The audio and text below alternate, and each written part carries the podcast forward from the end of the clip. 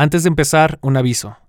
Queer Historias Disidentes contiene escenas y situaciones explícitas que podrían no ser aptas para algunas personas. Consulta las notas del episodio para encontrar advertencias del contenido mucho más detalladas e información sobre servicios de ayuda. Comencemos. Esto no es radio.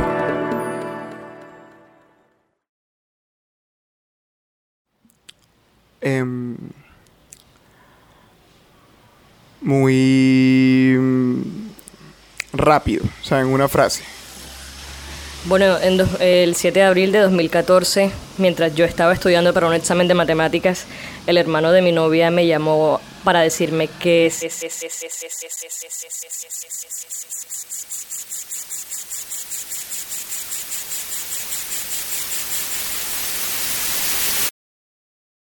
Hola, soy Eric Yáñez y la voz que escucharon es de Paula Cubillos. Paula es una chica de Cartagena, Colombia, y cuando tenía 17 años se enamoró por primera vez. Y yo un día vi a una persona con un nombre bastante peculiar que se llamaba Lesbian. Como suele pasar, sobre todo en nuestras historias disidentes, Paula no le pudo contar sobre esto a nadie, más que a algunos amigos cercanos, y algunos otros que había conocido en línea. Y una vez que esa historia de amor terminó, tampoco pudo contárselo a nadie. En 2016 conoció a Sebastián.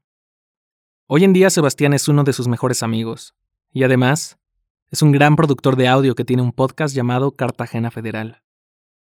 Este episodio fue producido con ayuda de Sebastián, porque Paula necesitaba a alguien de confianza que la escuchara. Así que hoy haremos algo un poco distinto. Aquí está Sebastián.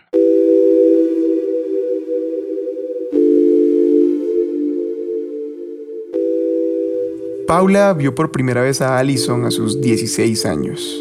Pero verla es un decir, porque en realidad se conocieron en Jabo, un juego de rol en línea. Y yo como, ¿cuáles son las probabilidades de que esta persona sea de Colombia? Y sí, Allison era de Colombia, como Paula. Y no solo eran del mismo país, eran de ciudades vecinas en el Caribe, Barranquilla y Cartagena. Y entonces yo, yo me interesé mucho. Sin embargo, esta no es una de esas historias típicas de amor a distancia, de amor por internet. Pero es una que comienza con una relación entre dos personas y que termina cambiando para siempre la vida de una de ellas. Yo tenía demasiado miedo de que alguien supiera que yo estaba saliendo con alguien, con una mujer. Antes de Allison, Paula no sabía quién era ella. La gente a su alrededor tampoco. Hoy, con todo lo que ha pasado desde entonces y por medio de este podcast, no va a quedar ninguna duda. Paula ya sabe quién es. Yo soy Paula Cubillos, tengo 16, estudio en un colegio de puras niñas y no sé qué hacer con mi vida.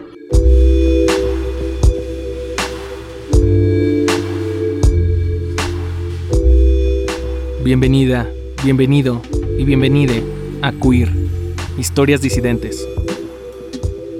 Como ya dijo Sebastián, esta no es una historia de amor, pero creo que es sobre los silencios que guardamos en el closet. Y también es una crónica sobre cómo romperlos. Es una historia que hemos llamado 7 de abril. Aquí está Pau de nuevo. Yo aprendo de ella en ese tiempo que se llama Alison Vidal Salazar, que tiene 19 años y que ella no tiene muchos amigos. Sabía que estaba lidiando con depresión, que su papá no la quería, que era muy, muy, muy malo con ella y no le daba importancia a ella, sino pues a su nueva esposa, y que todo el mundo tenía algo en contra de ella. A mí yo no sé por qué eso me gustó.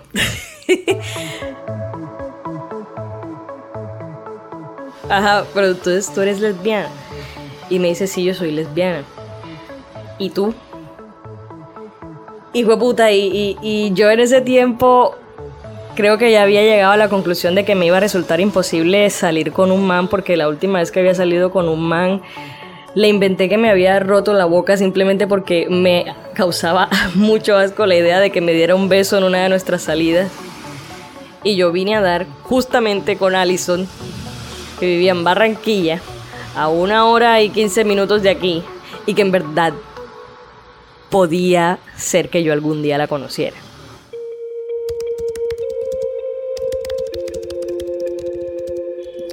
Allison era definitivamente era más alta que yo, pero pues todo el mundo es más alto que yo. Y tenía las californianas, pero al revés. Era trigueñita, tenía los ojos cafezosos, mielosos. Eh, era bastante delgada, era muy flacucha, eso, eso me hacía sentir mal. Me encantaba su voz, era muy rasposa, pero de cierta forma también delicada le gustaban mucho los animales y pasábamos hablando o entonces escuchábamos música y decíamos que estábamos escuchando y hablar y hablar y hablar y hablar.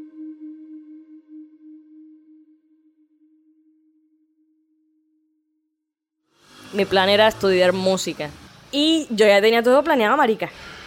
Iba a meterme en la en la Universidad del Norte a estudiar música y, me iba a vivir con Allison porque ella ya podía y tenía el apoyo de su mamá. Porque su mamá sí sabía quién era yo.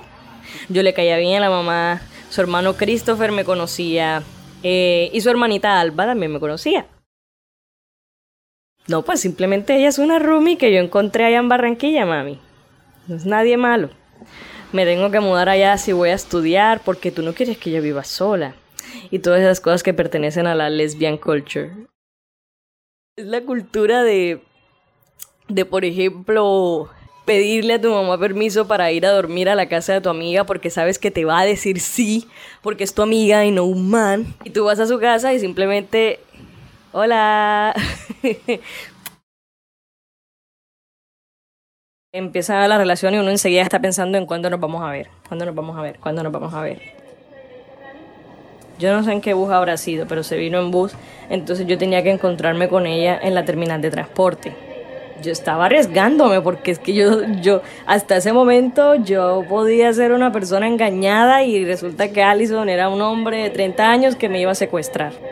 Aunque lo hubiese visto en cámara ya, o sea, uno nunca sabe hasta realmente que llega el momento. Y yo estaba muy nerviosa porque yo no me sé desenvolver en lugares que no conozco. Y la terminal es grande y hueputa y, y yo no sabía por dónde coger. Y a mí me explicaban, ponte en esta puerta, pero resulta que cuando yo llegaba esa puerta desaparecía porque yo no podía encontrarla.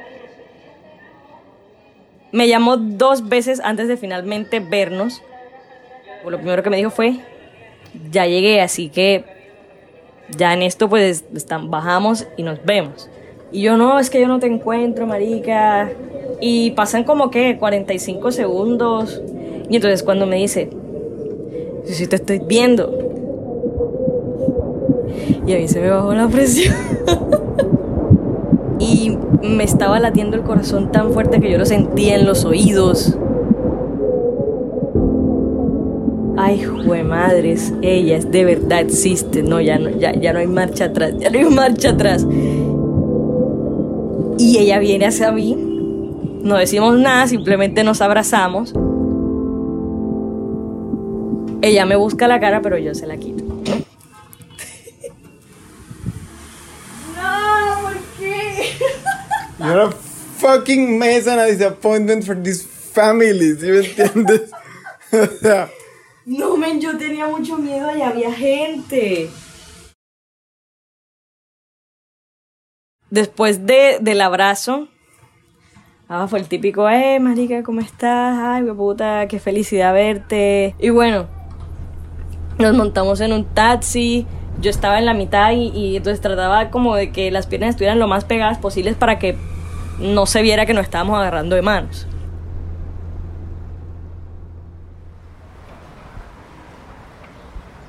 Hubo como un par de intentos de darme un pico y yo no me dejaba, men. Iba a ser mi primer beso con una mujer. ¿no? Y también iba a ser mi primer beso con la mujer con la que yo estaba en una relación desde hace seis meses. Entonces nos sentamos en el pastico, comenzamos a hablar. Así, marica, realmente me sorprendió porque yo tenía antes miedo preguntándome, bueno, ¿y qué hace uno con una persona cuando se encuentra con ella en la vida real? Ahora que te puedes tocar con esa persona, son de carne y hueso, hay que hacer algo diferente a hablar, o uno puede hablar con la gente y ya. Y fue así.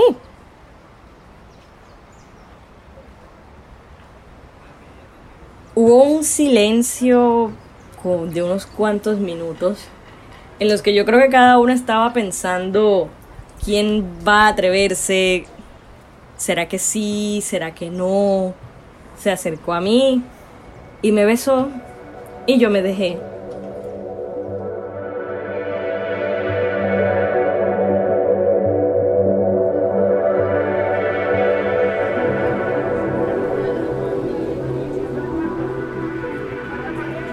Man, y después del beso, yo, a mí se me entró un momento de poder. Íbamos por el puto centro de Cartagena agarradas de manos y la gente lo podía ver y yo lo podía sentir. Y era demasiado increíble.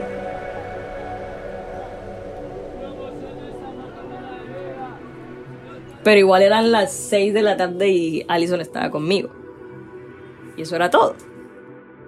Y yo le dije que o sea, no, me divertí muchísimo, me encantó conocerte, la pasé increíble. Eh, en verdad quiero que esto vuelva a pasar alguna otra vez. Y ella me decía que sí, que por supuesto, que no iba a ser la, la última vez por nada del mundo. Te amo, te amo. Nos volveremos a ver algún otro momento. Y ese momento nunca llegó.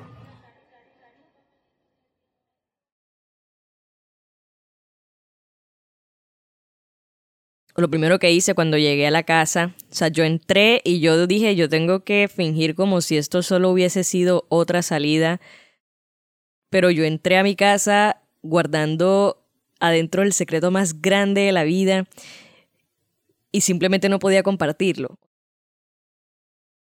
Después de la primera vez que nos encontramos, empezaron a cambiar las cosas y no quiero decir que haya sido el detonante el que nos hayamos encontrado, pero definitivamente en la vida de Allison empezaron a pasar cosas que le dieron un giro muy brusco a la historia. Porque el papá de Allison fallece.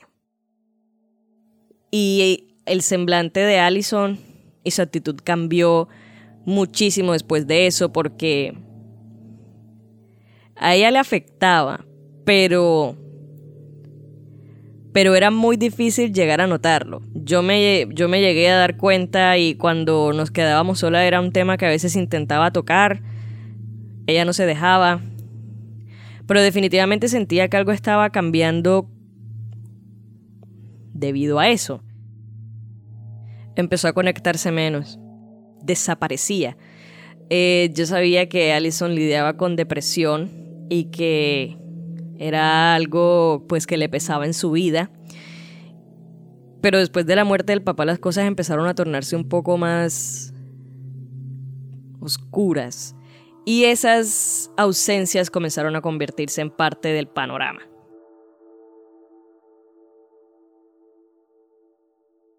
Estaba concentrada en otras cosas porque estaba en exámenes, entonces realmente no estaba tan estresada por el hecho de si se conectaba o no. Y el el 7 de abril yo estaba estudiando para un examen de matemáticas y a mí me suena el celular. Y yo veo que en el celular eh, es el número de Allison, que yo, yo ya lo reconocí aunque no la tuviera guardada.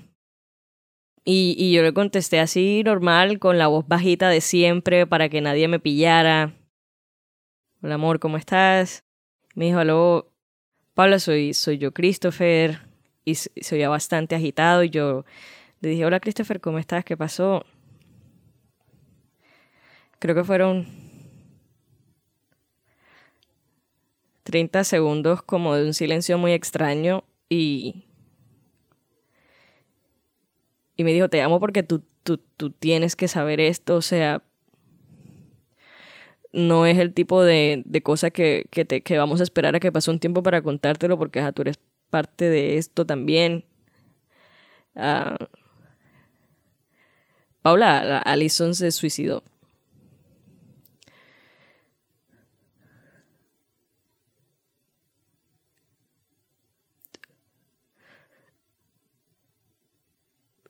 Alison se me fue. Y yo. Yo no supe cómo reaccionar. Yo le pregunté qué había pasado. Me dijo que no podía hablar en ese momento. Que más tarde. Yo le dije que pues cualquier cosa que necesitaran yo iba a estar muy pendiente.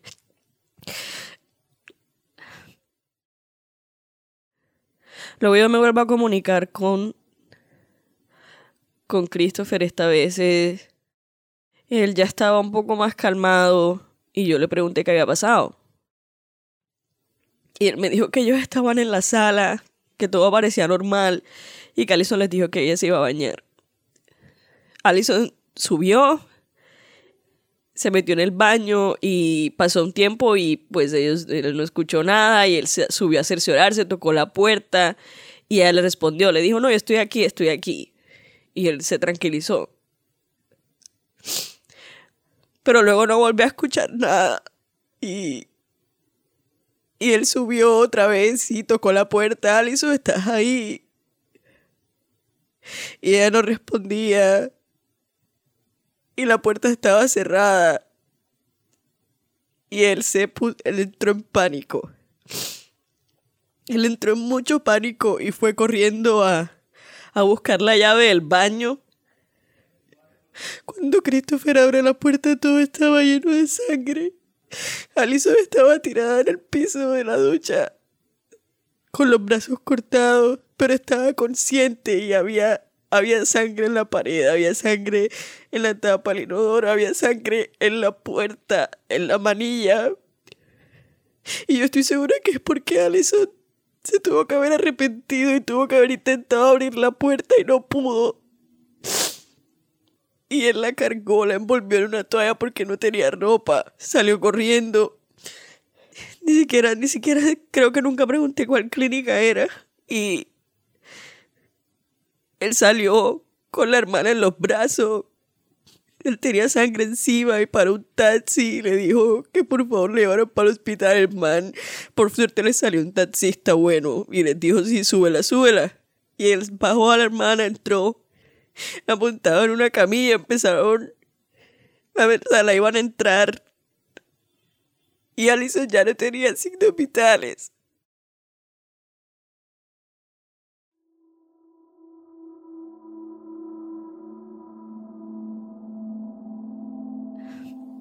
yo. Yo ya no me acuerdo qué, qué fue exactamente lo que yo hice después de eso, porque. Porque fue tanto el impacto que a mí se me nubló la mente. yo, yo veía. Yo sentía que yo veía borroso. Yo me tuve que encerrar en el baño porque. Porque obviamente yo no podía permitir que nadie me viera así. Pasó la noche. Eh, yo llego en la mañana, yo recuerdo que le dije a mi mamá,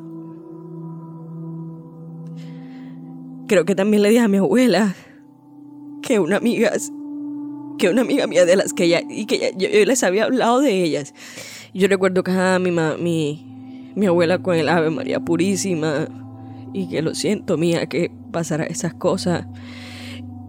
Y, marica, o sea, yo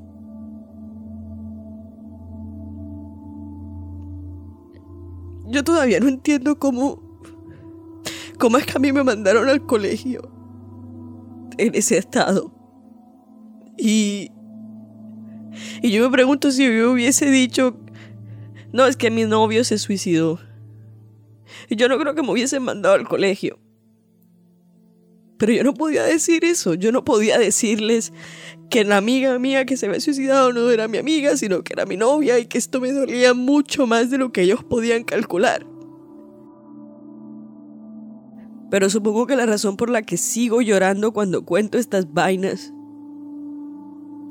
es porque me recuerdo a mí misma a los 17 años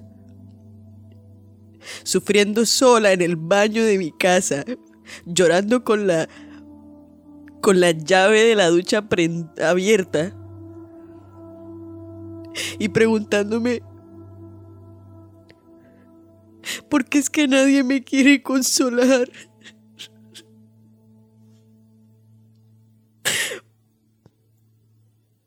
¿Por qué tengo que estar sola?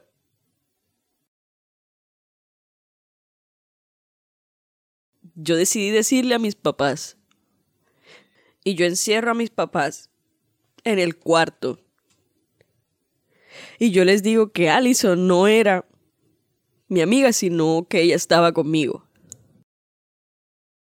Y me trataron de, de, persuadir diciendo que quizás yo confundí la relación, que quizás lo que yo sentía era un fuerte aprecio hacia ella. Y nosotros estamos aquí para ti, estamos para para apoyarte, sea o no una fase. Pero el tema simplemente murió. Yo yo abrí la puerta del closet, me asomé, y con las mismas me metí adentro.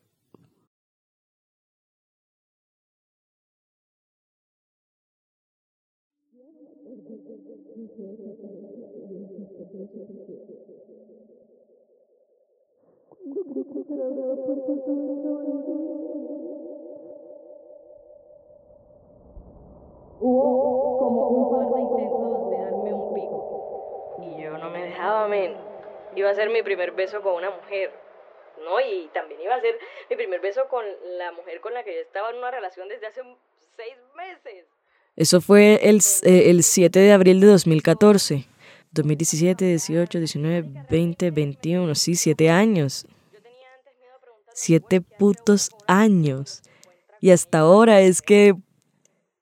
Es que siento que voy a poder cerrar el ciclo completamente con todas sus aristas.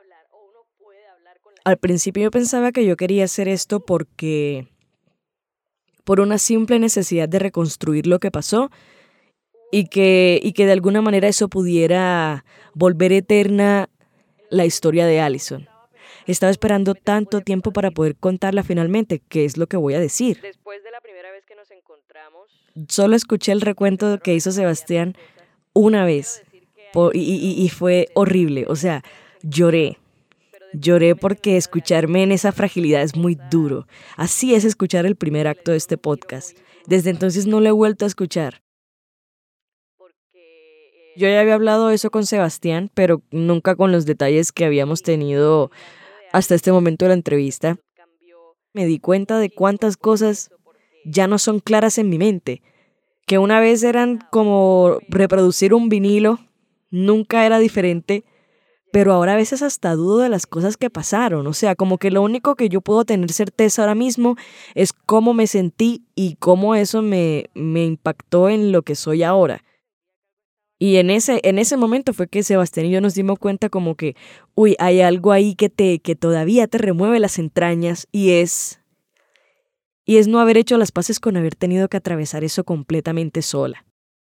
¿Sabes? O sea, yo no puedo decir que a mi alrededor de pronto no hubo nada, pero, pero lo más importante para mí y que yo necesitaba era mi familia. Me dijeron, lo siento, y se fueron. Y, y es como, Marica, tú, tú eres muy fuerte, y yo como, sí, pero, pero a veces quisiera no haber tenido que ser fuerte, ¿sí me entiendes? Lo primero que yo hice fue depositar la confianza en las únicas personas que en realidad me hicieron sentir en un espacio seguro, y fueron mis amigos de Jabo. Yo creo que en ese momento ese apoyo virtual no era suficiente para, para, para digamos, aliviar el nivel de dolor que yo sentía. en ese día recuerdo mucho como estábamos los cuatro en el chat y, y no, no puedo como que decir eh, con exactitud que recuerdo porque pues fue hace bastante tiempo ya. Pero sí recuerdo mucho, Marica, cómo te sentías, o sea, cómo expresabas el cómo te sentías. Felipe es un muchacho de 21 años. Cuando lo conocí tenía 11. Nos conocimos en Jabo hace mucho tiempo. Vive en Bucaramanga, pero creo que estudia en Cali. ¿Qué estudia?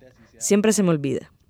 y es una de las pocas personas que conocí a través de internet con quien al día de hoy sostengo una amistad que podría decir que es de verdad. Y lo único que recuerdo también es como el, consuelo que te da yo y pues las demás, que espero que haya sido como de ayuda porque de verdad que yo estaba muy preocupado por, por ti. Yo creo que tú y yo no tuvimos la oportunidad de conversar como lo que había sucedido cuando ya yo era una persona mayor y tú también eras ya mayor. En ese entonces estábamos muy chicos de pronto la conversación que hubiéramos podido tener en ese entonces no va a ser la misma que vamos a tener ahora. Y creo que es muy válido el pensar eso, o sea. A mí me sorprendió encontrarme con Felipe una infancia compartida, de miedos, de cargas, de la presión de no de sentir que no vas a poder compartir con tu familia lo mismo que va a compartir tu hermana que sí es heterosexual o tu primo que sí es heterosexual siento que hay cosas ahora que yo obviamente no puedo, como que voy a exponer ciertos casos o cosas que me pasan a mis familiares con normalidad. Yo ahora pienso, como, ¿qué voy a hacer cuando tenga un novio de verdad? O sea, oficial, que yo tenga una relación estable con alguien. Es algo que no voy a compartir tan fácil. Porque es que uno además comparte esas, y vamos a llamarlas soledades nosotros como, como personas LGTBI te cargamos con esa soledad de no poder compartir varias cosas con tu familia. Exacto. Como que siento que mi familia ha sido muy comprensiva hasta ahora, pero no sé cómo pueden reaccionar a ciertas situaciones que puedan presentarse en mi vida después. O sea, te voy a contar algo que pasó. Eh, cuando entré a la universidad me involucré con alguien, estaba sintiendo muchas cosas y como que esa persona me votó de la forma más asquerosa posible. Y me, hizo mierda y yo estuve llorando dos, tres días tendido en la cama y era difícil el tener que decirle mamá, a mí no me pasa nada o uno no tiene el valor de contarlo porque no, no siente, no sabe cómo lo vaya a recibir y no sabe qué vaya a pasar. Entonces uno prefiere pasar ese cierto tipo de cosas en silencio. Fíjate que algo que me he dado cuenta creo que fue en la última entrevista que tuve que me, que me hizo mi amigo, que la razón por la que yo estoy haciendo esto es porque, porque tengo mucho resentimiento, marica. Y era precisamente esa sensación de estar completamente sola. Y yo creo que en ese sentido, yo, yo voy a entrevistar a mis papás para esta vaina, marica. Ellos todavía no saben. Va a estar puta. Yo, yo lo que quiero que pase después de este podcast es, es poder sentir que yo no voy a estar más en silencio. Y que de ahora en adelante las vainas feas que me pasen, no las voy a esconder porque no tengo por qué esconderle a nadie lo que yo soy. Y va a ser una forma también de decirle a mi familia que estoy aquí, que no me pueden borrar y que yo no voy a vivir esa vida que vive la mayoría de familiares que yo sé que son LGBT y que nadie sabe a menos que, sean, que, que te digan ese secreto familiar, porque esas vainas las viven en secreto, marica. Y al final yo quiero sentir después de este, de este podcast que soy libre y que, y que ya, puta, no me voy a callar por nadie porque me dolió mucho cuando tuve que hacerlo. No, y, y me parece bien, o sea, lo estaba utilizando como una herramienta de sanación y es muy importante. Felipe dijo un comentario que fue importantísimo, un comentario que a mí no se me había cruzado por la mente antes. Él me dijo, ¿tú te imaginas que la familia de Allison no hubiese sabido de ti que también hubiese sido secreto y que tú no hubieses tenido forma de enterarte de lo que pasó. Y yo como, claro, yo no pasé por eso porque Allison vivía lo opuesto a mi situación. Ella no vivía en silencio. Ella encontró en su familia un lugar seguro en el cual depositar todas sus experiencias de vida con, y que además se sintió lo suficientemente segura para compartir quién era yo y si eso no hubiese pasado, ella simplemente me hubiese dejado de escribir un día y yo hubiese pensado, Dios mío, ¿qué hice mal? o ¿por qué desapareció? ¿Qué le habrá pasado? Y nunca hubiese tenido un cierre. Hola, hoy es 12 de agosto, son las 12 y 11 de la mañana, o sea, más de medianoche. Estoy aquí con María Mónica y la voy a entrevistar sobre los días pasados, presentes y futuros. Entonces, vamos. María Mónica y yo estudiamos en el mismo colegio, vivíamos cerca, de hecho estudiamos en la misma universidad, la misma carrera. Hemos sido muy cercanas desde niñas y ella siempre ha sabido qué decirme en el momento exacto. Yo, María Mónica San Juan Ariza, doy mi consentimiento verbal para que el podcast Queer difunda mi historia. Lo dije bien jopo, no lo puedo repetir. Eso no va a salir en la... ya, eso va. María Mónica tiene la tendencia a distraerse con mucha facilidad. Entonces el 30% de la entrevista fui yo recordándole, María Mónica, por favor, mira al micrófono, no me mires a mí, para que tu voz se capture bien. Y el 70% fueron palabras que nadie nunca me había dicho antes. En ese momento tú no tenías realmente las herramientas para lidiar con eso y la cuestión es que tú tampoco entendías que tu familia tampoco tenía las herramientas para lidiar con eso. Entonces ahora mismo es como, obviamente es un resentimiento, pero ya no es algo que, que sea porque tú no seas capaz de entender los motivos por los que ellos estuvieron o no estuvieron, sino porque tu niña pequeña necesitó ese apoyo que ahora tú sabes que necesitó, pero que en ese momento no lo tuviste.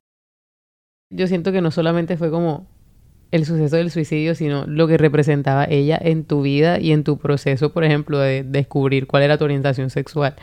Y el no ser completamente aceptada en tu familia porque ni siquiera te atrevías a intentarlo. Entonces era como, ¿qué es lo que estoy sintiendo frente a Allison? ¿Qué es lo que estoy sintiendo frente a la relación? ¿Qué es lo que estoy sintiendo frente a su suicidio? O sea, siento que eran como muchas partes de ti que tenías que conocer de, de, de sopetón. Eso es demasiada presión y obviamente uno espera que las personas más cercanas a uno, en este caso la familia, esté ahí, pero a veces la familia tampoco sabe cómo. Felipe me ayudó a entender el lugar de enunciación de mi resentimiento. Y luego con María Mónica me ayudó a entender que yo ya no estaba en la posición de querer culpar a mis papás. En realidad no había culpables. De algún modo todos éramos presos de un silencio. Logré romper una parte de esa barrera en 2019 cuando salí del closet con ellos por segunda vez. Ahora reafirmando que no era una fase y que me sentí orgullosa de quién era. Pero aunque hacerlo representó un paso importante, todavía estaba atrapada en la encrucijada de vivir o no mi orientación sexual abiertamente. ¿Qué tanto estás dispuesta a sacrificar por mantener a otros felices? Yo siento que esa ya, o sea, sería como como la pregunta que todas las personas que han estado en tu situación se pueden hacer, como qué tanto silencio, qué tanto, o sea, porque realmente es muy agotante. Porque al final vas a llegar a los 80 o a los 70 o a los 90 años dándote cuenta que toda tu vida fue una mentira, en donde tuviste que fingir en tu familia, en tu trabajo, en tu círculo social. Es como final del día tú no le debes nada a nadie si no eres a ti. Tú viniste aquí a vivir tus propias experiencias, le guste a quien le guste o no le guste a quien no le guste. Y es chévere llegar a este punto porque precisamente es como la explosión en donde uno siente que todo va a ser caos, pero realmente todo es liberación.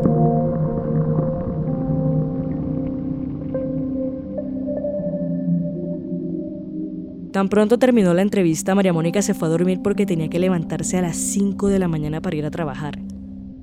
Yo me quedé en su casa hasta el mediodía, meditando todo lo que me había dicho. Yo creo que en su momento sí me sentí acompañada por María Mónica, pero pues era difícil porque ambas teníamos la misma edad, entonces si yo no sabía cómo lidiar con eso, ella tampoco sabía cómo lidiar con eso. Y de pronto lo, lo más jodido fue darme cuenta de que el trauma uno lo jode mucho. Yo sentía que a mí Allison se me aparecía en sueños cuando empezaba a sentir como cosas por alguien. Recuerdo cuando me gustaba una pelá y en un sueño Allison se me apareció para decirme como yo no me fui para que tú te rebajes a esto porque la persona que me gustaba me estaba pues hiriendo un poco. Y eso puede ser un pajazo mental mío, una proyección de, de lo que hubiese querido escuchar, pero pasó durante mucho tiempo. Y yo siempre tendía a comparar las personas que conocía con Allison porque lo que me había pasado con ella había sido tan bonito que, que no quería aspirar a otra cosa.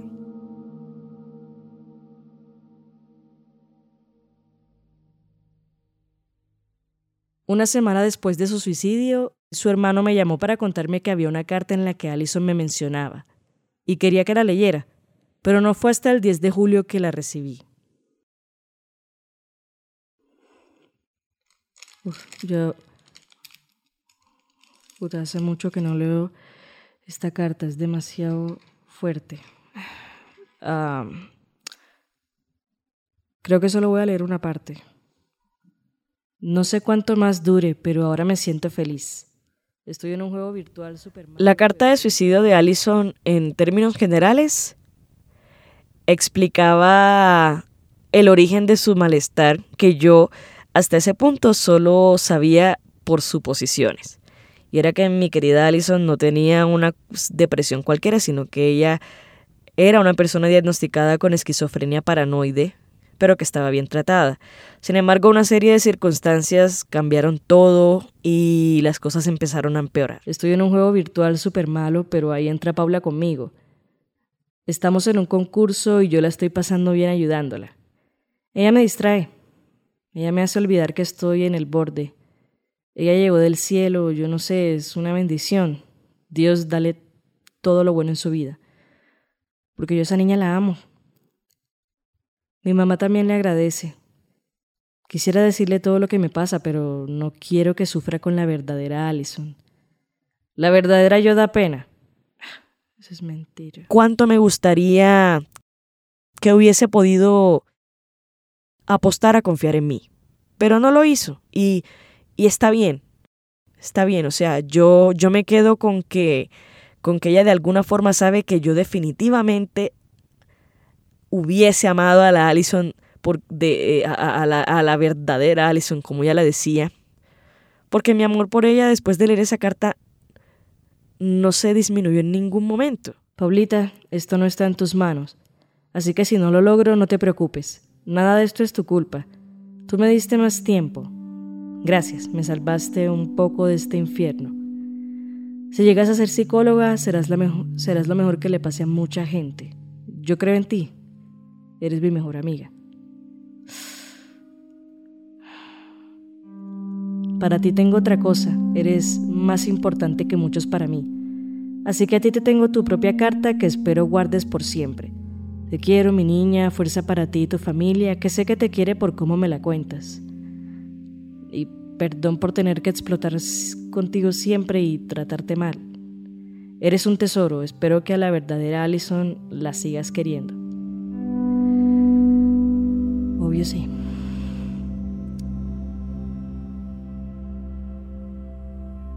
Hay una carta que se supone que solamente era para mí, pero yo nunca se la pedí a su hermano. En ese entonces porque pensé que me iba a doler demasiado y que no estaba lista para, para leer esa carta. Hoy siento que no estoy lista y que no tengo por qué estarlo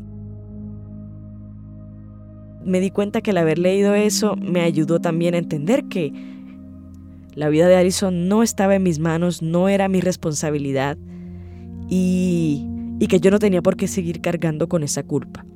Entonces la carta que en un momento se había convertido en un puñal, se había convertido en liberación, como dijo María Mónica. Todo lo que al principio parece ser caos en realidad es liberación.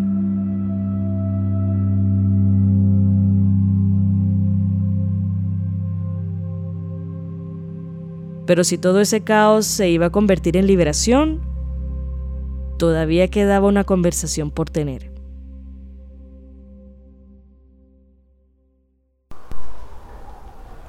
Hoy es viernes 27 de agosto. Estoy en el segundo piso de la casa organizando todo para la entrevista con mis papás. Han pasado seis años desde la última vez que nosotros tuvimos una conversación sobre esto. Y la primera vez fue muy... muy no quiero tocar el tema. Mm, siento bastante ansiedad porque no sé cómo lo vayan a tomar. Expectativas, ninguna.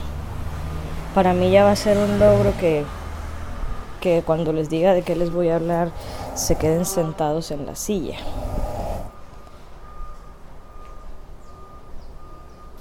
Creo que armar esta conversación es un logro en sí.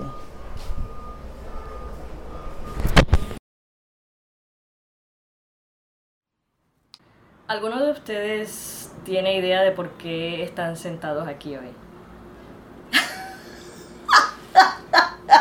Pues sí, yo tengo idea de lo que estoy, por qué estoy invitado a esta silla esta noche. Sí, tengo la idea precisa de lo que vas a hacer yo eh, de pronto no sé qué tanta como que tanta memoria tengan de esta situación. En 2015 yo estaba en terapia psicológica y psiquiátrica y yo les decidí, o sea, decidí tomarlos a ustedes y encerrarlos en mi cuarto y decirles la razón por la que yo ah, pues había terminado tan mal y había sido por el suicidio de una persona que se llama Allison, se llamaba Allison, a quien yo les había tratado de explicar que se trataba, no se trataba de una amiga, sino que se trataba de mi pareja. Sé que me trataron de como de explicar que quizás yo estaba malinterpretando la naturaleza de la relación, pero después de eso yo creo que nunca volvimos a tocar el tema hasta 2019 finales que yo decidí salir del closet con ustedes. ¿Se acuerdan? Sí, me acuerdo. Yo también me acuerdo. O sea, la reacción como tal así de, del 2015, la primera reacción no recuerdo qué hice o qué pensé, pero a lo mejor me sentí incómodo. Y lo primero que se me ocurrió o se me vino a la mente fue que eh, era de pronto que estaba, había sido influenciada por esa, por esa chica y que no eran las cosas así. Les dije eso en 2015 y yo, yo, yo salí del closet, pero yo sentí que yo me volví a meter. Yo me encontré llorando muy enfáticamente cuando me recordé a mí misma no no teniendo a nadie que me apoyara en ese duelo. Yo me di cuenta entonces por qué yo estaba haciendo el podcast. Y era porque dentro de mí yo todavía siento mucho dolor por recordar a la pequeña Paula de 16 años que, que estaba sola, que no se atrevió a, a confiar en nadie porque además pues en su entorno tampoco vio nada que la hiciera confiar y creo que me di cuenta que de esa parte no había sanado y, y, también me di cuenta que nosotros nunca habíamos hablado de eso, que simplemente se, se metió debajo de la alfombra y era, se había convertido en un fantasma que siempre estaba detrás mío. Y, y yo necesitaba hablar con ustedes sobre eso. ¿Por qué la desconfianza con nosotros? Es que esa es la cuestión uno puede salirle súper bien las cosas, uno habla con los papás y estos se muestran súper comprensivos, pero antes de llegar ahí uno tiene mucho miedo, porque alrededor mío no tenía buenas referencias. Lo que pasa es que también en ese punto, en el 2015, cuando tú nos dices, tú nos dices que se suicidó tu amiga, pero tú no, me, no nos dijiste que era tu pareja. El, el, el, hecho de la desconfianza y de la inseguridad de las posibles y múltiples reacciones que hubiésemos podido tener te conllevó a estar sola en ese momento. Hemos querido ser eh, más que papás, algo más amistoso, el amigo. Yo me quebré horrible porque dije, porque me di cuenta que yo estaba ignorando muchas cosas todavía sobre y que todavía la lucha sobre mi orientación sexual no la había terminado de tener. Yo no tenía yo ni siquiera me quise plantear ninguna expectativa porque porque cuando hago eso siempre siempre o sea, yo tiendo a tener unas expectativas poco esperanzadoras sobre esto. Y ustedes Eso lo tienes que cambiar. Eso lo tienes que cambiar porque eso es la, es la, primera, o sea, si tú eres la primera opositora de tu estado, de tu condición, de tu orientación. Bueno, eso se puede borrar, ¿no? Sí. Orientación. Sí, sí porque alguna condición es como si estuvieras enferma, y no es así. Cierto, cierto. Si tú eres la primera opositora de tu orientación, ahí sí va a haber un problema grave. No, no, no, en ningún momento dijiste SOS, ni siquiera diste señales de humo. Por eso en esta vida uno, si quieres que una persona lo ayude a uno, uno debe hablarle de frente, me, me está pasando esto, tengo esto. O decirle, mira, quiero, necesito que me ayudes aquí, levántate, ayúdame a levantarme, ayúdame a hacer esto. No tener miedo a pedir ayuda. A pedir ayuda no tanto, a buscar apoyo. Por lo menos saber que no estás solo. Esto al principio era una intención de reconstruir esa historia y lo, y lo impactante que fue en mi vida. Pero yo me di cuenta después de que lo que yo quiero hacer es decirle a todo el mundo que yo vine aquí para quedarme, que yo no me voy a ir a ninguna parte y que yo no me voy a volver a cohibir ni a encadenar a este silencio por llevar la fiesta en paz con quien sea. Y si, o sea, desde este momento si te incomoda quién soy yo, eso ya no es mi problema. Pues te quiero mucho, te admiro mucho. Oye, sí. Eh, sé que vas a salir adelante. Eh, la que se va a enfrentar a todo eres tú. Yo me haré la loca. Porque qué más puedo hacer, o sea. Pero sí va a haber más de uno con bastantes problemas.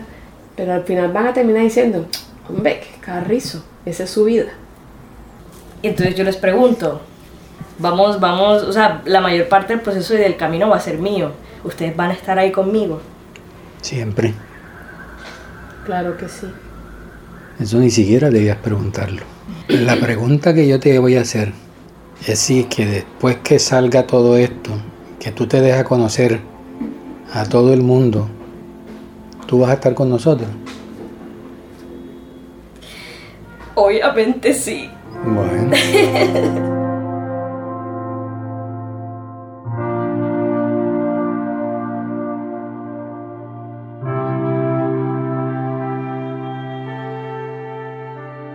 Después de la entrevista con mis papás me di cuenta de que de alguna forma estaban justificando su silencio con el mío. Y yo entiendo perfectamente de dónde viene el mío. Yo crecí pensando que esas cosas estaban mal, el, origen de ese miedo no viene de mí. Ese es el miedo que alguien más me impuso. Y yo digo, por más que mis papás me hayan garantizado que, que era un espacio seguro para salir, a mí en verdad nada me lo garantizaba. Nada me daba buenas señales. No hubo un lo siento explícito. Y sabes que no pasa nada, no pasa nada porque porque hay ciclos que nosotros vamos a tener que cerrar sin ese tan anhelado lo siento. A veces pasa. Pero aquí el juego no es quién tiene o no tiene miedo, aquí el juego es quién a pesar del miedo decide que su felicidad es más importante. Y yo lo decidí.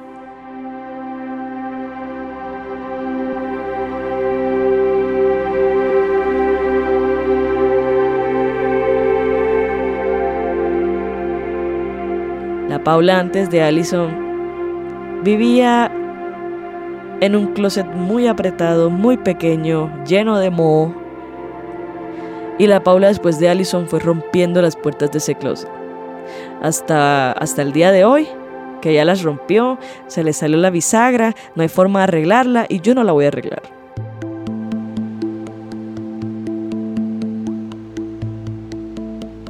Quiero recordar a Alison como, como mi primera novia. Y la persona que llegó y cambió mi vida, partió mi vida en dos. Y le agradezco muchísimo el haberme demostrado que uno sí puede amar a, pesar de toda la tierra que nos pueda tirar al mundo. Los 7 de abril son momentos de, de recogimiento para mí. Son días en los que la memoria de Allison me invade desde el principio del día hasta el final. Arde con una fuerza increíble dentro de mi corazón y de mi mente. Y, son días en los que digo, qué, qué, qué, qué tristes y qué paradójicos son los finales. Pero lo lindo es que esto no tuvo que ser ningún final. Y me recuerdan que ella hubiese querido que yo siguiera adelante, y yo quiero también seguir adelante.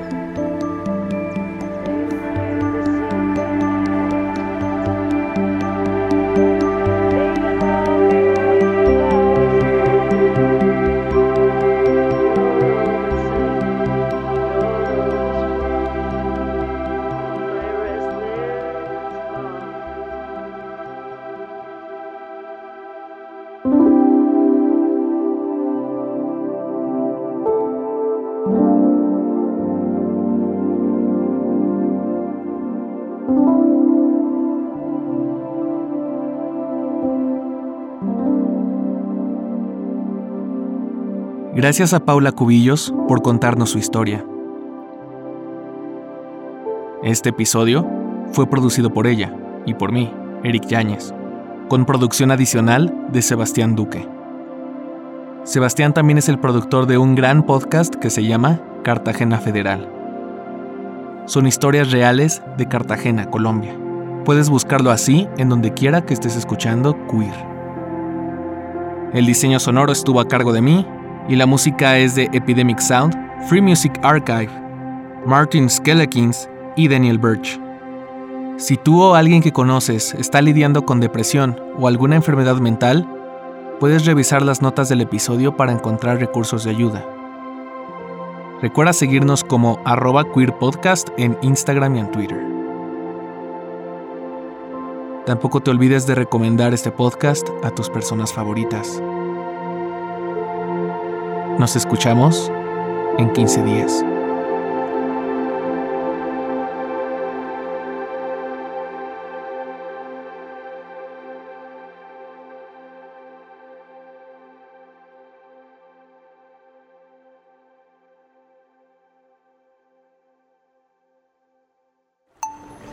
Esto no es radio.